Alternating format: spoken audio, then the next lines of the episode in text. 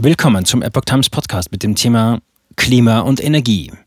15. EIKE-Konferenz. Fachtagung mit geballtem Wissen und Vandalismus. Ein Artikel von Maurice Vorgäng und Tim Sumpf vom 27. November 2022.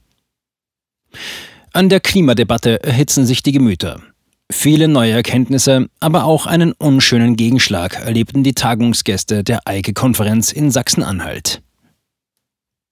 In einer ehemaligen Industriehalle in Braunsbedra in Sachsen-Anhalt fand am Freitag und Samstag die 15. Internationale Klima- und Energiekonferenz statt. Veranstalter war das Europäische Institut für Klima und Energie, kurz EIKE. Rund 140 Wissenschaftler und Interessenten kamen zu der Konferenz zusammen, um sich auf verschiedenen Ebenen mit der derzeitigen Energiewende und Klimadebatte auseinanderzusetzen. Die insgesamt 16 Referenten präsentierten in 17 Vorträgen ihre neuesten wissenschaftlichen Erkenntnisse über verschiedene Energiequellen, ihren Beitrag zur Energieversorgung sowie weitere Einflussfaktoren auf das Weltklima. Teilweise griffen sie dabei auf ihre jahrzehntelange Erfahrung zurück oder auf teils noch unveröffentlichte Forschungsergebnisse. Dabei hinterfragten sie, ob CO2 tatsächlich der alleinige Antrieb eines menschengemachten Klimawandels sein könne. Auch analysierten sie, wie die momentane Klimaentwicklung im historischen Verlauf einzuordnen ist. Widerstand und Angriffe. Zu Beginn der Konferenz sprach der EIKE-Präsident Dr. Holger Thus über die Verteidigung von Diskurs und Wissenschaft. Dabei erwähnte er auch die Schwierigkeiten, die es im Vorfeld gegeben hätte. Viele seien nicht an einer offenen Debatte interessiert und bezeichnen die EIKE-Vertreter in verschiedenen Medien etwa als Klimawandelleugner und das Jahr 2007 als ein besonderes schlechtes Jahr für den Klimaschutz. Die Begründung, in dem Jahr wurde EIKE gegründet. Ein unerfreuliches Hindernis gab es auch während der Konferenz. In der Nacht zum zweiten Konferenztag haben Unbekannte die Industriehalle mit Sprüchen wie Klimaschutz heißt Antifa oder Eike haut ab beschmiert. Weder Veranstalter noch Mitarbeiter der Pfennerhall konnten die Halle betreten, da die Unbekannten auch alle Schlösser mit einem Kleber versiegelten. Eine Anzeige gegen Unbekannt ging bei der Polizei ein. Um den zweiten Konferenztag planmäßig abhalten zu können, war man letztendlich gezwungen, an einer Seitentür eine Scheibe einzuschlagen, um überhaupt in die Halle zu gelangen. TUS bezeichnete den Vandalismus als einen Anschlag, der deutlich gegen die Fachtagung gerichtet sei. Darüber hinaus ist es ein Anschlag auf das Projekt Pfennerhall, es ist ein Anschlag auf ein historisches Industriedenkmal, stellte der EIGE-Präsident fest. Dahinter stecken laut TUS linke Gruppen, die Anschläge begehen auf die Arbeitskultur der Vergangenheit. Früher hätten sich die linken Parteien noch dafür eingesetzt, dass es der arbeitenden Bevölkerung besser gehe. Heute hätten diese Organisationen überhaupt keinen Respekt mehr, keinen Respekt für die Arbeitskultur der Menschen, die unseren Wohlstand geschaffen haben. Wir sind weiter motiviert, unsere Veranstaltung fortzuführen, in welcher Form auch immer. Es zeigt, dass wir auf dem richtigen Weg sind und wir von der Gegenseite ernst genommen werden, gab sich TOS selbstbewusst. Auch Dominik Görlitz, Kurator des ortsansässigen Museums zur Industrie- und Urgeschichte in der Region, verurteilte die Aktion. Zur Mittagspause ergänzte er, es sei goldrichtig, diese Veranstaltung durchzuführen und sie auch an diesem historischen Ort durchzuführen. Die vier Ausstellungen zeigen unter anderem einem im Rahmen des Braunkohleabbaus vor Ort gefundenen vier bis sechs Meter hohen Riesenelefanten. Diese Urzeitriesen entwickelten sich aufgrund der vorhandenen üppigen Vegetation, die ihrerseits von einer deutlich höheren CO2-Konzentration profitierte.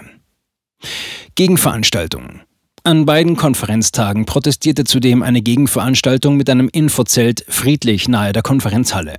Die Gruppe bildete sich aus einer losen Vereinigung verschiedener Organisatoren und Personen wie etwa lokalen grünen Politikern, sozial engagierten Bündnissen oder Fridays for Future Merseburg. In einem offenen Brief stellen sie die Wissenschaftlichkeit von Eike in Frage und unterstützen die Energiewende. Wie eine Sprecherin der Epoch Times mitteilte, schenkten sie den 97 Prozent der Wissenschaftler ihren Glauben, die den Thesen des IPCC zustimmten. Ihr Ansinnen sei, die Welt unabhängig zu machen von ganz fiesen fossilen Diktatoren und Autokraten. Dass 97 Prozent der Klimawissenschaftler sich in Wahrheit alles andere als einig seien, erklärte Marcel Kroc, einer der Referenten, bereits im Vorfeld der Konferenz in einem Interview mit der Epoch Times. Katastrophale Folgen ohne oder mit Klimamaßnahmen?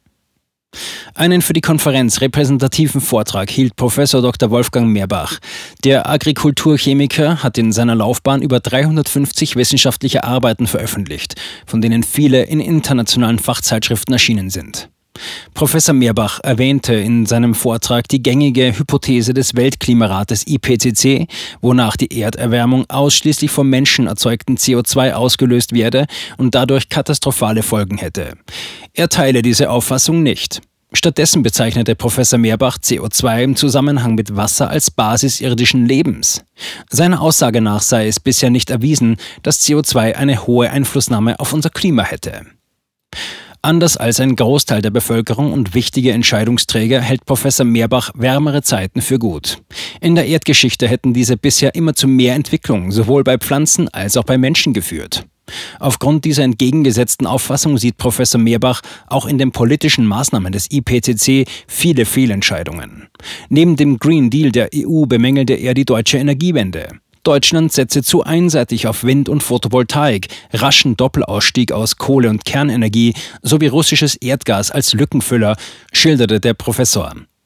Wir haben ganz bewusst unsere gesicherte Energie zurückgeführt und wir haben nicht geschaut, was stattdessen zur Kompensation kommen könnte, stellte Professor Mehrbach fest. Welche Folgen hat die Energiewende wirklich?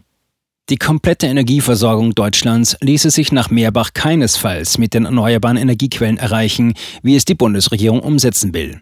Gleichzeitig stelle sich die Frage, ob die Maßnahmen überhaupt zur Erreichung der willkürlich festgelegten Klimaziele der Reduzierung von CO2 beitragen. Professor Meerbach beantwortet dies mit einem klaren Nein.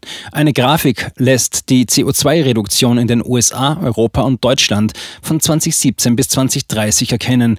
Diese erscheinen jedoch als nahezu unbedeutend, wenn man dem die zunehmenden CO2-Emissionen von Indien, China und weiteren Ländern im selben Zeitraum gegenüberstellt.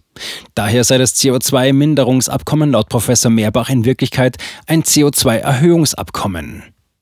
Wegen der Energiewende erlebe Deutschland nun die bekannte Verteuerung von Erzeugerpreisen und Produkten. Der Mittelstand erlebe daher Insolvenzen und eine Abwanderung von Unternehmen. Dazu nannte er mehrere Beispiele, wie etwa die Produktionsreduzierung des Chemiestandortes Leuna in unmittelbarer Nachbarschaft der Veranstaltung. Diese betrage nur noch 50 Prozent. Meerbach nannte dazu im Weiteren die Initiative Rettet unsere Industrie, die auf die bereits stattfindende Deindustrialisierung in Deutschland hinweist.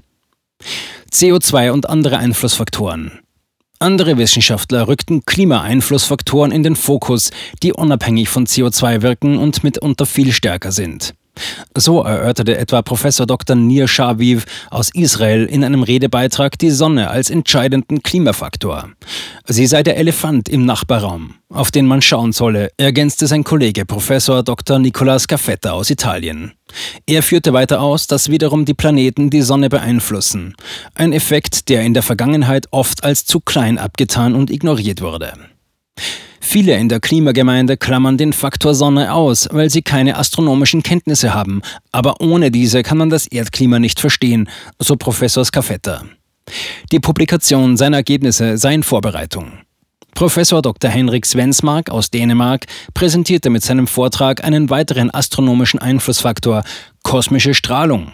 Das IPCC schätzt den Einfluss von kosmischer Strahlung als unwesentlich ein. Professor Svensmarks gesammelte Daten widersprechen dem jedoch. Die kombinierten kosmischen und planetaren Einflüsse erklären die Temperaturentwicklung der vergangenen Jahrtausende und der Gegenwart dann auch deutlich besser als die Klimamodelle des IPCC.